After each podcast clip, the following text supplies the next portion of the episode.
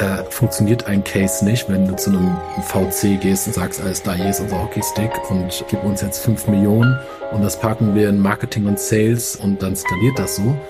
Das funktioniert nicht in der Branche.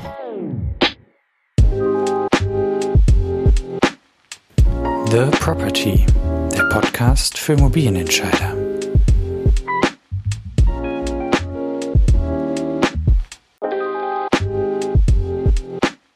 Herzlich willkommen. Mein heutiger Gast ist Nikolas Jacobi.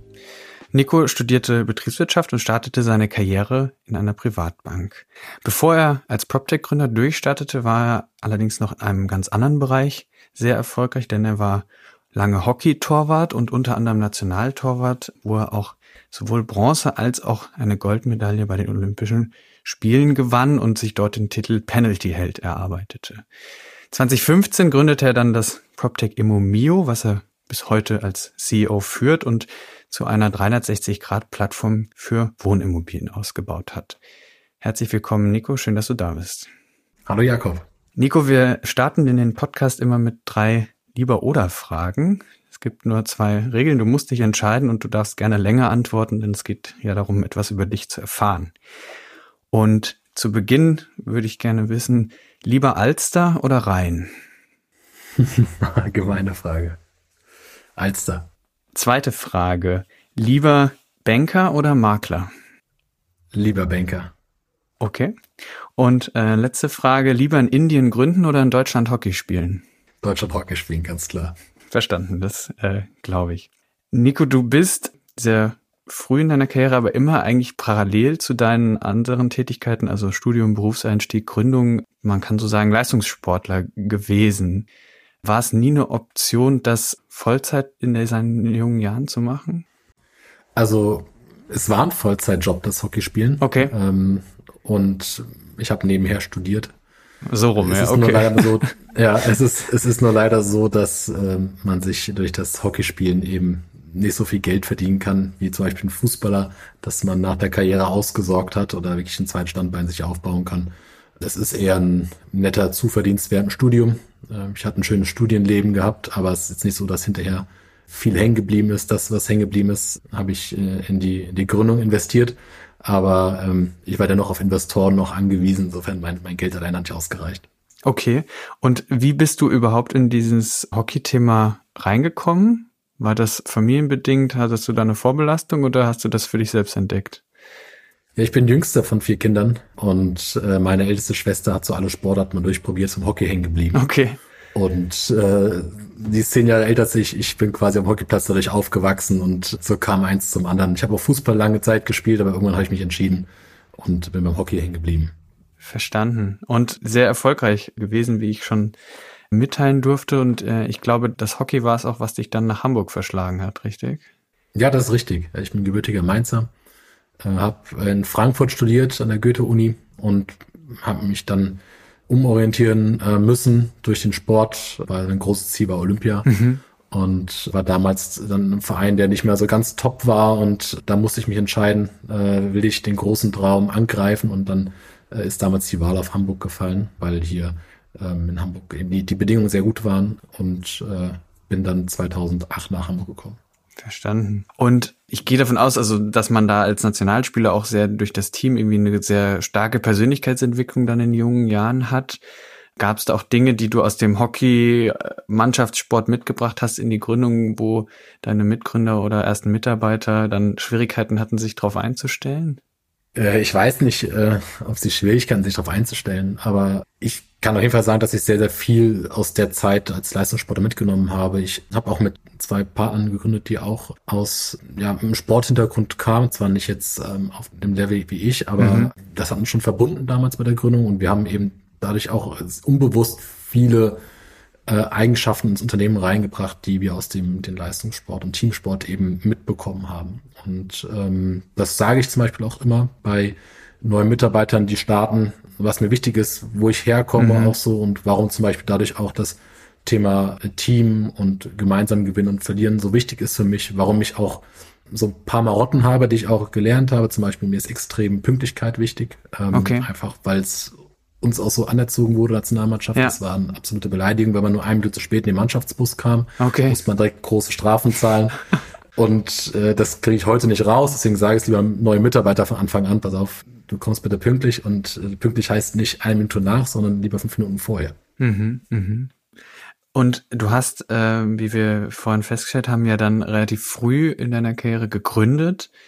War das quasi passend dann zur Sportkarriere, dass man sagte, man will auch beruflich da voll einsteigen mit vollem Elan, weil ich kann mir vorstellen, dass ein Job und Hockey spielen schon eine Doppelbelastung ist, aber Gründen und Hockey spielen ist sicherlich äh, nochmal das nächste Level dafür, oder?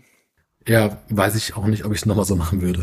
okay. Also das war schon, ja, war schon eine Zeit, die, die herausfordernd war. Also 2015 in Grunde, 2016 habe ich noch in Rio die Olympischen ja. Spiele gespielt. Und gerade diese zwei Jahre waren extrem herausfordernd, weil es passt eigentlich nicht zusammen. Ja, ein Unternehmen braucht 100% Fokus, ähm, so ein Ziel Olympia braucht 100% Fokus und man ist mal ein bisschen hinterhergerissen, so zwischen den Welten. Und insofern möchte ich keinem raten. Ich würde es vielleicht sogar äh, in meinem nächsten Leben anders machen. Nicht anders machen würde ich, dass ich gründen würde.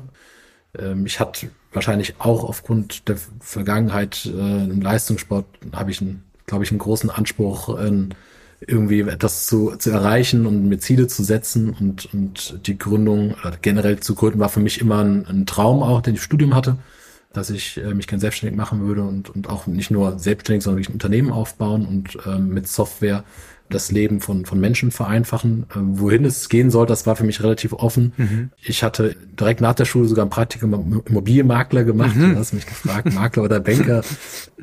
es, es hat dann nicht zum Makler auf jeden Fall ähm, gereicht bei mir, dieses Praktikum, aber es hat mir zumindest die Immobilien ein bisschen näher gebracht und die Idee zu Immomio ist dann mit meinen beiden Partnern äh, damals entstanden aus einer Idee heraus, dass einfach die, die, die ganze Prozess der Wohnungsbewerbung und auch das Umziehen und auch das Kommunizieren mit den äh, Vermietern sehr, sehr aufwendiger ist. Und es gab damals dann den, ähm, äh, die neue Regelung, dass das Bestellerprinzip für die Vermietung eingeführt werden sollte und das dachten wir uns, okay, jetzt gibt's hier eine Marktänderung, jetzt ist die Chance, jetzt muss man's machen. Deswegen haben wir es auch dann, habe ich es früher gemacht, als ich es eigentlich hätte machen wollen, ja, diese Gründung. Verstehe.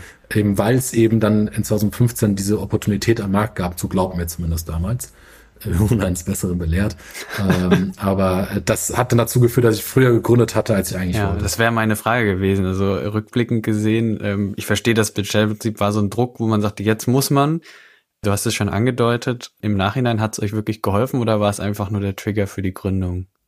Es war der Trigger für die Gründung. Also wir waren eins von, ich glaube, du kennst ja besser aus, Jakob, ähm, den Marktüberblick, aber ich glaube, ähm, Viele. das waren bestimmt ja, 20, 25 Startups, ja.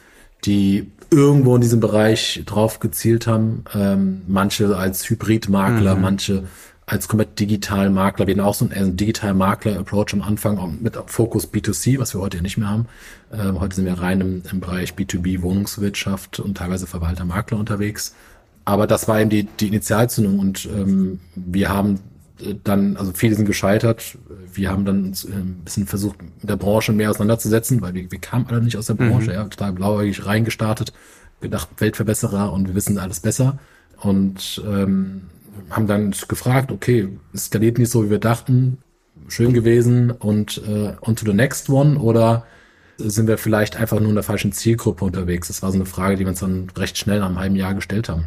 Und ähm, haben dann noch uns intensiver in den Markt auseinandergesetzt und ähm, haben dann den, den Schwenk zum B2B gemacht, was wir dann heute nach wie vor tun. Mhm. Du hast angesprochen vorhin, dass ihr äh, auf Investoren angewiesen wart oder seid und glaube, ihr hattet relativ früh dann zwei Business Angel an Bord. Haben die Branchenexpertise mitgebracht oder haben die andere Qualitäten gehabt, die ihr gut und gerne genommen habt?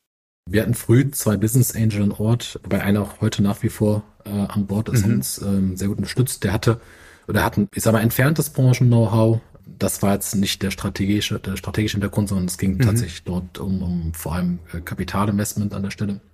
Aber er kam ihm so oder familiär bedingt aus der Branche ähm, oder weiteren Immobilienbranche, dass er eben sehr gut verstanden hat, was wir, was wir vorhatten und eben daran geglaubt hat. Und in unserem zweiten Schritt sind wir dann auf Strategen dann auch zugegangen. Mhm.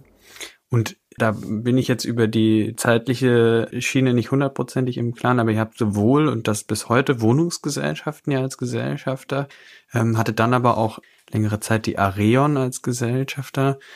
waren das bewusste Entscheidungen, also auch gerade so aus der Kundengruppe dann Investoren mit reinzunehmen oder hat sich das ergeben, weil die auf euch zugekommen sind? Nee, das waren jeweils sehr bewusste Entscheidungen. Als wir dann den Schwenk Richtung B2B gemacht haben, haben wir dann auch mehr und mehr verstanden, wie auch die Wohnungswirtschaft funktioniert. Also wir haben vor allem Zielgruppe Wohnungsunternehmen, sowohl private als auch kommunale als auch genossenschaftliche und aber auch Immobilienverwalter, Makler. Aber diese erste Zielgruppe Wohnungsunternehmen sind eine Zielgruppe, die ja sehr, ich sag mal, sehr langen Fokus haben, zum positiv auszudrücken. Mhm. Also die Wohnungswirtschaft einen sehr langen Horizont, wie Entscheidungen getroffen werden, nicht nur was Investitionen in jetzt Immobilien angeht, sondern auch in Software. Dazu kam eben damals vor, ist auch schon acht Jahre her, waren wir noch eine ganz andere Stelle, was Digitalisierung angeht. Ich glaube, heute sind wir schon einem ganz anderen Niveau in der Wohnungswirtschaft, auch wenn da trotzdem noch einiges noch äh, vor uns liegt in der Branche. Aber damals haben wir gesehen, okay, das ist wirklich schwer reinzukommen, relativ träge. Und da funktioniert ein Case nicht, wenn du zu einem VC gehst und sagst, alles da, hier ist unser Hockeystick und äh, gib uns jetzt fünf Millionen und das packen wir in Marketing und Sales ähm, und dann skaliert das so.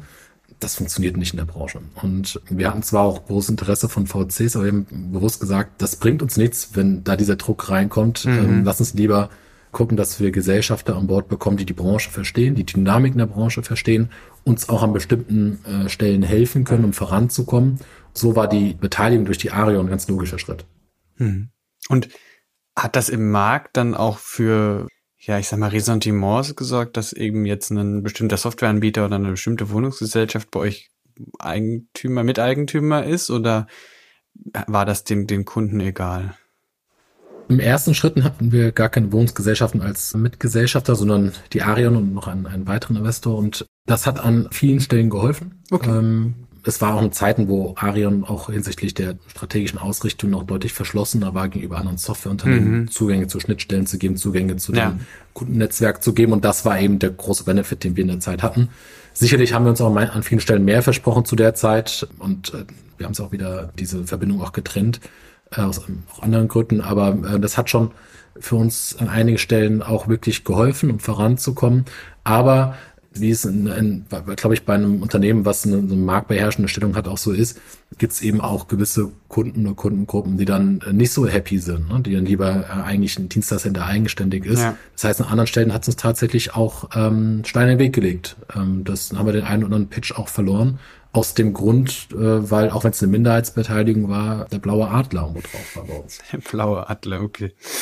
Den Begriff kannte ich auch noch nicht. Ihr seid dann irgendwann aus dem Vermietungsmarkt, wenn man so will, ja weiter gewachsen und habt in 2021 eine ja insofern breitere Aufstellung äh, eingenommen, dass ihr einmal die DIT, ein Softwareanbieter auch aus dem Wohnungswirtschaftsbereich, insbesondere im Bereich Mieter-Apps, übernommen habt und gleichzeitig eben den Gesellschafterkreis verändert habt und die W&W Brandpool dazugestoßen ist. Wie hat sich das ergeben und ähm, hat das zur Strategie sowieso schon gepasst oder war das eine Opportunität, die man einfach nehmen musste, weil sie so gut war? Für uns war es ein logischer nächster Schritt. Wir sind damals mit der Vision gestartet, ähm, dass wir dieses gesamte Erlebnis, ich wohne, miete eine Wohnung, einfacher, cooler ähm, und, und ähm, einfach besser gestalten wollten. Sehr stark aus der Brille äh, des Mieters getrieben am Ende ist es ja, ist das Wohnen ja eine Plattform. Ich habe den, den Anbieter, das Wohnungsunternehmen, ich habe den Mieter, der drin wohnt. Und es gibt einen gewissen Lebenszyklus, es gibt eine Reise. Ich bin auf der Wohnungssuche, ich ziehe ein, ich wohne darin, ich will mich verändern, ich habe einen Schaden. Und das, das sind eben viele, viele verschiedene Schritte. Wir sind gestartet mit dem Lebenszyklus-Schritt der, der Vermietung haben aber schon sehr früh dann auch angefangen, ähm, die, diesen Prozess weiterzudenken. Wir waren zum Beispiel die ersten, die den digitalen Mietvertrag eingeführt haben in Deutschland. Mhm. Das war so der nächste Schritt von, von ich habe eine Wohnung gefunden, mhm. ich unterschreibe jetzt den Vertrag. Und da war der nächste logische Schritt in der Kette, okay, jetzt zieht er ein, warum sollen wir diesen digitalen Kontaktpunkt jetzt verlieren? Das heißt, Mieter, Mieterportal war eben der nächste Schritt für uns. Und ähm, wie man es eben macht, ähm, wenn man sagt, man möchte sich produktseitig erweitern, man guckt immer Make, Buy or Partner und wir haben damals eine Mark Research gemacht und ähm, haben uns eigentlich für einen Partner-Case äh, entschieden, wollten mit der DIT, Kite heute, gemeinsam auf Basis unserer Plattform eine SaaS-App rausbringen und haben gemerkt, das passt so gut, warum nicht ähm, sogar ein Buy-Case draus machen. So haben wir dann die, die DIT zu 100 Prozent übernommen. Äh, Kai ist auch Mitgesellschafter von, von Immomio geworden und äh, das war dann ähm, ein weiteres Puzzlestück in dieser 360-Grad-Reise, äh, die wir rund im Lebenszyklus äh, gestartet sind. Und die Gesellschafterumstrukturierung war dann auch äh, folgend der Produktstrategie, denn für Arion war das dann an der Stelle auch ein bisschen viel Wettbewerb. Aber mhm. Meetup haben zum Beispiel ein eigenes Produkt, mhm. Vermietungslösungen hatten sie ein eigenes, eigenes Produkt. Bereich digitale Signaturen versuchen sie auf Fuß zu fassen. Und da haben wir dann beidseitig gesagt, okay, dann, dann ähm, lass uns lieber ähm, hier im Guten auseinandergehen. Wir bleiben Partner, sind erneut Partner, auch jetzt mit dem neuen äh, Ansatz mit Lokoja, kommen wir vielleicht gleich noch drauf, mhm. ähm, sind wir auch Partner. Und da muss nicht als Gesellschafter sein, wenn man zu sehr im Wettbewerb steht. Ähm, denn wir haben nicht die Absicht äh, verfolgt, das Unternehmen in Arion zu verkaufen, sondern aber ähm, haben Arion gern zusammengearbeitet als Partner und als Mitgesellschafter, wo sie sehr wertvollen Beitrag geleistet haben. Und dann war eben irgendwann Ende der Reise. Und so ist dann zum Beispiel die, die WNW Brandpool Gesellschafter geworden und aber auch Wohnungsunternehmen, die eben sehr gut unsere Strategie äh, nachvollziehen können und auch diesen langfristigen Horizont ähm, verstehen, den wir bei unserer äh, Produktvision nachverfolgen. Mhm. Produktvision ist ein gutes Stichwort. Du sprachst gerade schon von einem neuen Baustein. Ich habe ähm, da auch was zugelesen, und zwar, dass ihr euch eben in den Bereich Zahlungen und Bezahlen von Mieten eben jetzt entwickelt habt. Äh, ist das der erste oder nächste Schritt, dann auch irgendwann ein eigenes ERP-System zu haben oder bleibt ihr Partner der ERP-Systeme? Nein, ERP-System ist, ist so weit entfernt okay. von uns. Äh, das kann ich kategorisch ausschließen, dass wir ERP-System machen werden. Ähm, nee, wir verstehen uns ähm, im Bereich der Webanwendung, in der äh, digitalen Lösung rund um den Lebenszyklus. Ähm, das ist nicht ERP-System für uns. Wir verstehen es ganz klar als Partner der, der ERP-Systeme und haben da auch mit allen führenden Systempartnern, also Systemanbietern äh, Partnerschaften. der Baustein Zahlung und Kautionsfonds ist ein sehr wichtiger Baustein, denn das ist nicht ein, äh, nur ein eigenständiges Produkt, sondern auch ein integrativer Bestandteil verschiedener Produkte. Mhm. Beispielsweise des äh, Vermietungsportals. Das heißt, wenn ich jetzt als Interessent äh, die, ähm, die Zusage bekomme zur Wohnung, kann ich dann direkt äh, mit PayPal und Co. dann meine Miete, erste Miete zahlen, die Kaution zahlen. Genauso ist es, wenn ich äh, in, der, in der Wohnung wohne und jetzt zum Beispiel eine Miete nicht gezahlt habe, Betriebskostennachzahlung kommt, ich unsere Miete-App nutze, kann ich dann eine Push-Benachrichtigung bekommen über die Miete-App. Hier, guck mal, ähm, du hast hier noch die offene Zahlung und dann direkt über die Miete-App bezahlen. Also es sind verschiedenen Bestandteilen ähm, unserer Produkte eben integriert und so schließt es wieder eine weitere Lücke in dieser digitalen Customer Journey. Mhm. Du hast jetzt sehr gut beschrieben, wie ihr eben im Vermietungsprozess oder auch in der Miete mit den, mit den Menschen agiert. Du hast vorhin gesagt, die Vision war immer, auch schon vor dem Produkt Immomio, das Leben von Menschen mit Software besser zu machen. Wenn wir jetzt so acht Jahre nach Bestellerprinzip auf den Mietmarkt gucken, hast du das Gefühl, durch Immomio, aber auch unabhängig davon, es hat sich was verbessert und wenn nein, wo, wo sind noch die, die großen Themen, die wir lösen müssen, um diesen Markt aufzuräumen und besser zu machen? Also ich glaube schon, dass wir einen großen Anteil haben mittlerweile in der deutschen Wohnungswirtschaft, ähm, den ganzen Prozess Vermietung zu verbessern. Wir haben im letzten Jahr über fünf Millionen Bewerbungen über unsere Plattform abgewickelt. Und wenn ich mir vorstelle, dass die fünf Millionen Bewerbungen alle mit Papier mhm. oder E-Mail gewesen wären, ich glaube, das wäre für viele, viele Menschen ein deutlich ähm, unangenehmerer Prozess gewesen. Insofern äh, haben wir da, glaube ich, unseren kleinen Teil zu beigetragen. Und ähm, ich sehe auch gerade, dass jetzt durch die, die Entwicklung ähm, hinsichtlich der, der Zinsen und gestiegenen äh, Kosten auch das Thema Miete deutlich mehr wieder in den Fokus rückt. Mhm. Ich, ich, glaube, oder ich sehe auf uns ein sehr, sehr großes Problem zukommen. Bauen und äh, Eigentum ist äh, heute viel, viel unerschwinglicher als noch vor einem Jahr. Das treibt viel mehr Leute in die Miete. Ich habe jetzt gerade letzte Woche einem unserer Kunden, einem großen kommunalen Wohnungsunternehmen, äh, gesprochen, die sagen, die spüren das schon richtig stark. Okay. Ähm, die, die, die, die Nachfrage, weil einfach Leute aus ihrem Eigentum rausgehen, ja. in die Miete rein, weil sie, sie äh, können sich nicht mehr leisten. Also das ist ein Trend, der wird, glaube ich, auch uns ähm, in der Gesellschaft äh, in den nächsten Jahren, glaube ich, beschäftigen. Mhm. Ja, das äh, fürchte ich auch, dass das nicht weggehen wird. Ihr seid jetzt mit Immomio, du hast gerade schon auch Zahlen genannt, sehr erfolgreich im deutschen Markt, sehr groß geworden, ähm, auch durch die Übernahme der, der DIT. Blickt ihr in der Rolle jetzt auch schon ins Ausland oder sagst du, im deutschen oder deutschsprachigen Raum ist noch genug zu holen für die nächsten Jahre?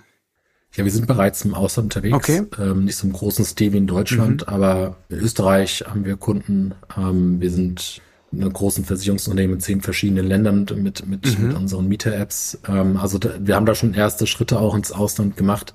Unser Hauptfokus ist aber dennoch aktuell der deutschsprachige Raum. Mhm. Und äh, rein aus Neugier habt ihr mal die, die umliegenden nicht deutschsprachigen Märkte analysiert. Gibt es da den, den einen, wo du sagst, das ist, wenn wir den Schritt gehen, der attraktivste aus Vermietungssicht und der, der Deutschland vielleicht am ähnlichsten ist?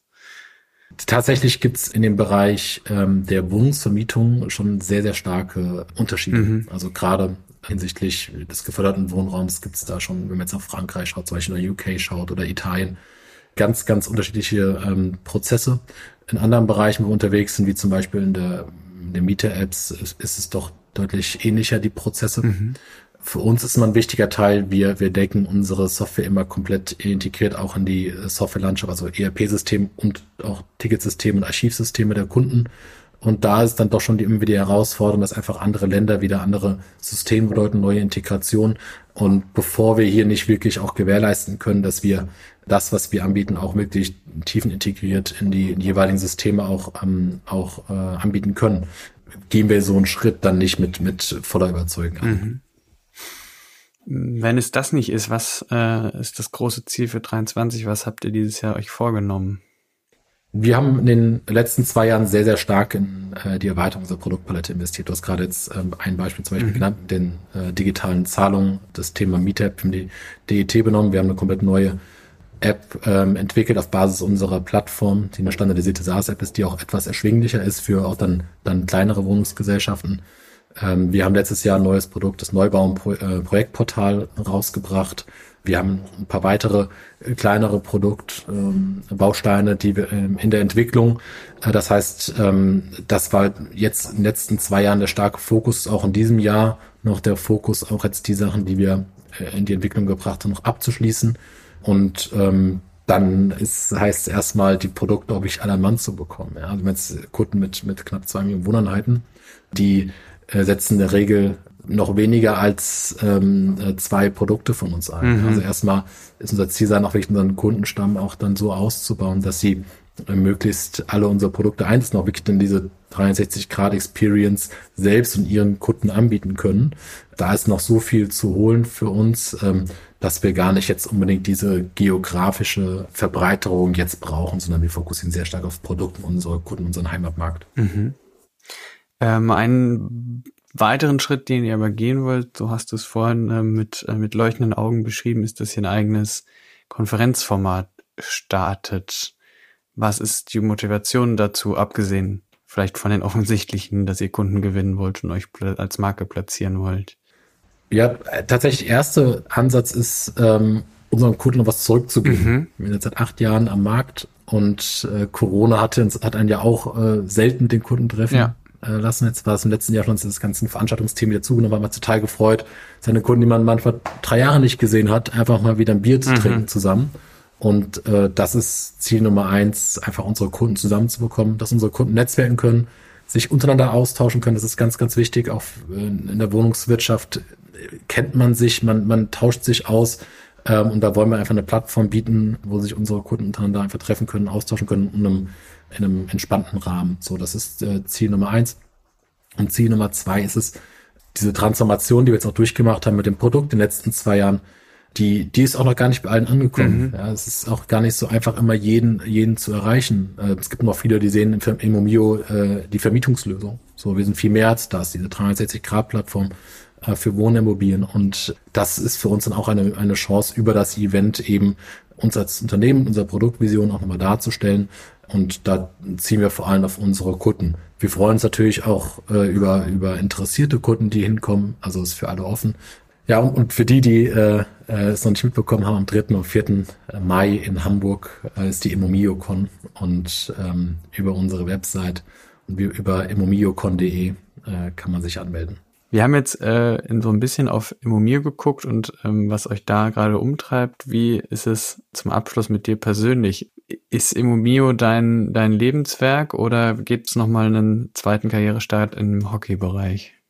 Also ich bin gerade äh, Vater geworden vor vier Monaten von einer Tochter und da merkt man dann schon wieder so, okay, ähm, wahrscheinlich, wenn sie mal größer ist und Spaß im Hockey hat, dann ist man da wahrscheinlich wieder reingezogen in die ganze Sache. ja. Jetzt, äh, mein Neffe ist jetzt äh, nächstes Wochenende in Hamburg bei der Deutsche Meisterschaft gespielt, da werde ich natürlich hingehen und je näher das rückt, merkt man schon so, ganz weg kommt man da wahrscheinlich nicht von der Sache. Aber ich sehe mich zumindest nicht als Trainer oder so an der Seitenlinie okay. stehen. Das nicht. Gestern, gestern Abend habe ich Tickets äh, für Olympia in Paris gekauft. Da freue ich mich sehr, als, als Fan hinzugehen und das zu genießen, mal von der anderen Seite. Äh, also ich werde auf jeden Fall den Sport äh, immer als, als Fan treu bleiben, aber als aktiver Teil glaube ich eher weniger.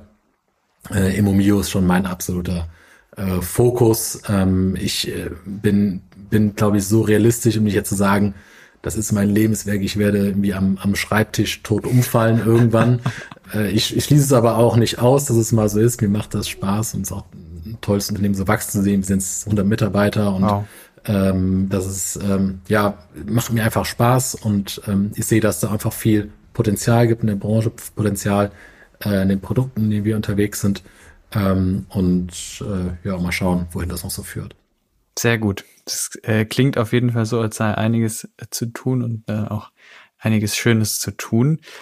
Lieber Nico, vielen Dank für deine Offenheit zu deiner Sport- und Berufskarriere und auch zu einigen privaten Themen. Es war mir eine große Freude und ich bin gespannt, wo die 360-Grad-Plattform sich als nächstes hin entwickelt und was deine Nachfolger ähm, bei Olympia erreichen in Paris. Schön, dass du da warst und äh, bis bald. Vielleicht auf der Mumio-Kann, zu der ich euch auch in die Show Notes den Link reinpacke. Danke für die Einladung, Jakob.